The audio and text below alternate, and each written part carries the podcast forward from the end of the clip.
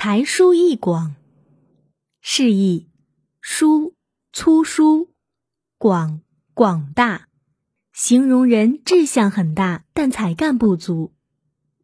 出处：南朝宋范晔《后汉书·孔融传》。东汉末年的孔融，字文举，是孔子的第二十世孙。幼年时就被人称为奇才。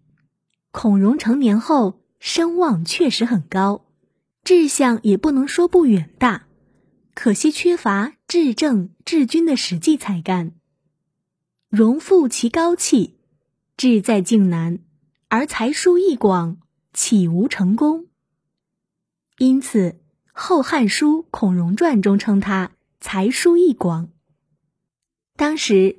黄巾军起义声势浩大，一连占领了好几个州。孔融因为触犯了董卓，被派到黄巾军首当其冲的北海郡为相。孔融到北海后，一方面表彰儒家，后代儒生；一方面集合民众迎击黄巾将领张饶，却很快被张饶打败。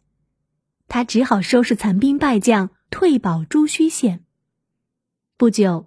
黄巾再次攻打北海，孔融不能抵抗，移兵都昌县，却又被义军包围，情势万分危急，只得向当时任平原相的刘备求救。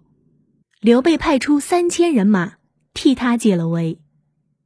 以后袁绍、曹操势力越来越大，孔融揣摩出这两人有图谋汉室的野心，便立志要为国家平定这两股势力。只是最终一点成效也没有。建安元年，袁绍的儿子袁谭攻打孔融，杀的孔融部下仅剩下了几百人，孔融却依旧凭桌读书，谈笑自若，直到夜间城破，才仓皇逃出东山，妻儿全部被俘。后来，孔融死于曹操之手。